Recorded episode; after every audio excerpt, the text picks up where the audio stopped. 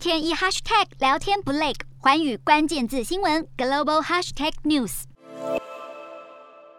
科技巨擘 Google 在日前加入了对俄制裁行列，终止了在俄罗斯的服务。作为反击，俄国政府也指控 Google 新闻提供了大量乌俄战事的假消息，因此封锁 Google 新闻以后在俄罗斯境内就看不到了。